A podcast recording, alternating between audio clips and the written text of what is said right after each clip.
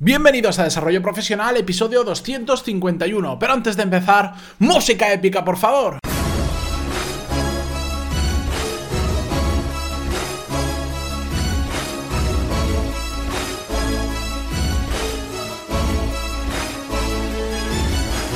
Muy buenos días a todos y bienvenidos un día más, un miércoles más a Desarrollo Profesional, el podcast donde hablamos sobre todas las técnicas, habilidades, estrategias y trucos necesarios para mejorar cada día en nuestro trabajo. 250 episodios ya, un cuarto de millar que llevamos en, año y unos pocos meses. La verdad es que ahora veo el número 250 y, y, se me hace raro. No me parece que haya grabado tanto, pero realmente si te pones a contar 1, 2, 3, hasta 250, hay unos cuantos, pero bueno, esto es lo que tiene la constancia que alguna vez ya hemos hablado de ello. En el episodio de hoy, que si no me voy por las ramas, mm, vamos a hablar sobre un tema que leí hace más o menos una semana, creo que descubrí el artículo eh, del Washington Post. Está en inglés, os lo dejaré en las notas del programa, porque creo que, que es muy interesante. Yo no voy a resumiros el artículo, sino más que nada quería comentaros las reflexiones que me parecen interesantes sobre lo que cuenta este artículo porque habla sobre el tema de la jornada laboral, de cuántas horas debe ser la semana laboral y de temas relacionados con esta adicción que parece que hay en el mundo profesional. En España la hay mucho, pero sobre todo viene viene muy potente de Estados Unidos el presumir de cuántas horas trabajamos a la semana o que parezca que solo si trabajas tropecientas mil horas a la semana eh, puedas conseguir sacar un proyecto adelante o que solo los proyectos que triunfan sean porque trabajamos miles de horas a la semana. Bien, en el, en el artículo ya os digo, no os lo voy a resumir ni nada así, leerlo vosotros mismos es muy interesante, es largo y es en inglés, pero merece muchísimo la pena porque pone ejemplos de empresas muy conocidas, y de personas muy conocidas, que algunos los iré diciendo en el podcast, pero yo quiero hablaros más sobre lo que para mí... Eh, tiene más sentido a la hora de una semana laboral, de cuánto debe durar una semana laboral. Yo lo primero que me planteo muchas veces, digo, ¿es bueno o es malo trabajar mucho? Y creo que depende en gran cantidad del contexto en el que estamos. Es decir, yo he vivido etapas en las que he trabajado muchísimas horas a la semana y etapas en las que he trabajado muchas menos horas a la semana. Etapas en las que he sido muy productivo y etapas también en las que he sido muy improductivo. Y no siempre estaba ligado todo a las horas en las que trabajaba. Eh, cuando me refiero a tener en cuenta el contexto, me refiero a todo lo que hay alrededor nuestra, a nuestro entorno. En ocasiones, sobre todo cuando empiezas un proyecto, le tienes que dedicar muchísimas horas o cuando los proyectos están en determinada fase de expansión, tienes que dedicarles más horas de las que tal vez te gustaría o de las que digamos, tu entorno es capaz de aceptar. Y por tu entorno me refiero, pues, a tu familia, a tus amigos, a, tu propia vida en general. Pero hay veces que algunos proyectos lo necesitan para salir adelante. Y en esas ocasiones yo no creo que sea perjudicial trabajar mucho si un proyecto lo necesita y tú eres capaz de aguantarlo. Pero creo que no es sostenible en el tiempo.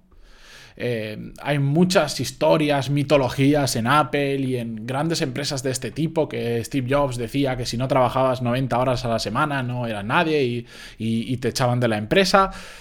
A mí es que el número de horas, o sea, decir que tienes que trabajar 90 horas, que es una barbaridad, a la semana, me es indiferente. Yo creo que es más importante saber qué es lo que tienes que hacer y si sabes qué es lo que realmente tienes que hacer esa semana para sacar un proyecto adelante, un cliente o lo que sea, y puedes y te lo puedes permitir en torno a tu contexto, en torno a tu entorno, de acuerdo, no pasa nada y puntualmente todos tenemos esas semanas de sobreesfuerzo, que una, dos, tres o unas semanas de sobreesfuerzo no tienden a afectar a nuestra vida, pero si eso se hace continuo en el tiempo, sí que termina afectando. Evidentemente no es lo mismo si somos solteros que si eh, tenemos una familia, tenemos un marido, una mujer o una pareja, tenemos niños, porque al final eso termina quemando muchísimo las relaciones de pareja y también las relaciones de amistad y y todo lo que gira en torno a nosotros.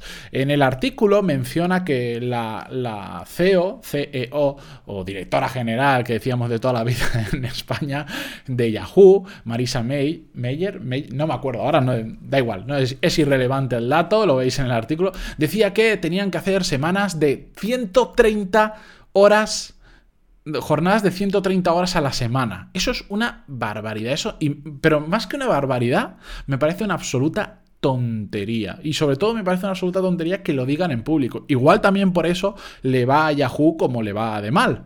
Porque trabajar 130 horas a la semana son más de 18 horas al día. Y si tenemos 24 nos quedan menos de 6 horas para dormir. Evidentemente eso es o mentira o al final lo que están haciendo es un calentamiento de silla a nivel, a, a nivel épico. Porque no puedes estar 18 horas trabajando al día. Tienes, por más que externalices el 100% de tu vida y no tengas que hacer nada y te lo den todo hecho, solo no es sostenible estar durmiendo menos de 6 horas todos los días. Hablo de lunes a lunes, ¿eh? y sábados y domingos incluidos. No es sostenible.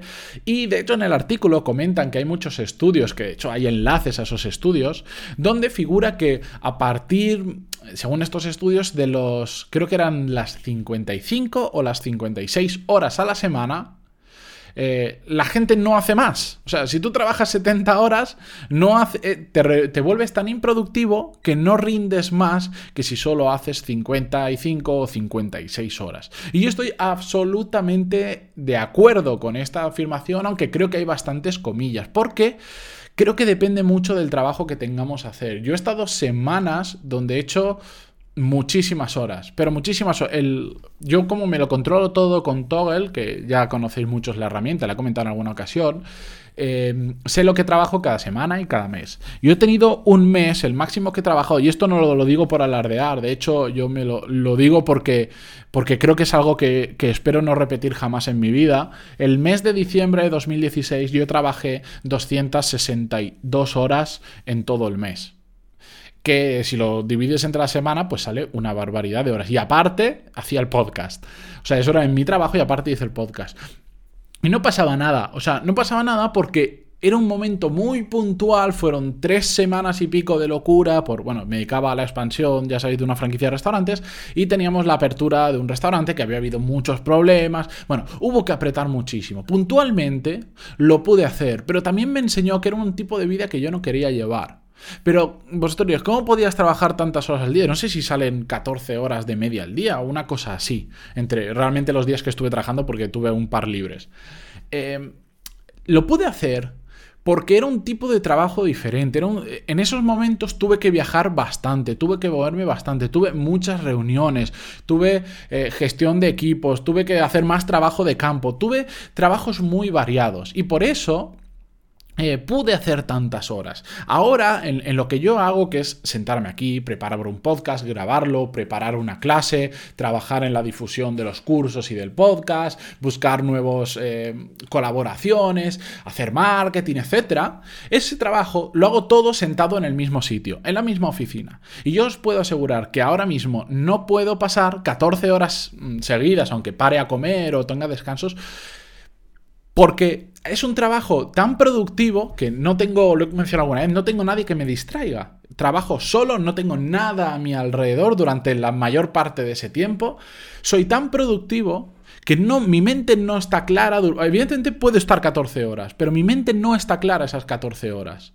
Trabajo tanto durante 8 o 9 horas que no me hace falta trabajar más y mi cerebro no puede trabajar más. ¿Puedo seguir haciendo cosas? Sí, pero realmente ya no las hago con el, mismo rendimiento. En cambio, cuando trabajaba en esta empresa y era muy habitual tener que coger el coche y hacer cuatro o cinco horas para ir a una reunión y volver, o ir a un sitio, quedarme varios días, o tener varias reuniones, trabajo en oficina, un viaje, ir comiendo, que eso me permitía perfectamente hacer muchísimas horas si eh, la semana puntual lo requería y sin que me quemara, porque era un trabajo muy variado, por lo menos a mí el hecho de ir a una reunión o de desplazarme en coche me despeja. Aunque siga trabajando, siga cogiendo eh, el teléfono, siga atendiendo a gente, me despeja muchísimo. En cambio, ahora es un trabajo muy mental. Tengo que estar el 100% del tiempo concentrado porque estoy grabando este episodio y tengo que estar con la pantalla muy atento al guion, a cómo hablo, a tener que preparar los episodios, a tener que después subirlos, a tener que hacer las clases, el guion, grabarla, subirla.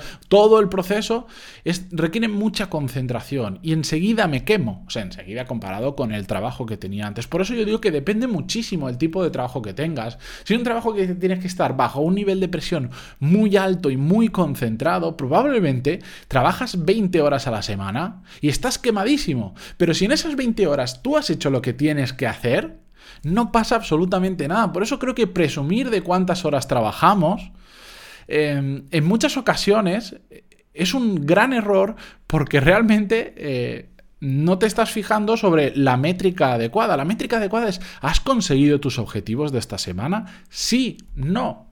Bueno, Ahí los tienes.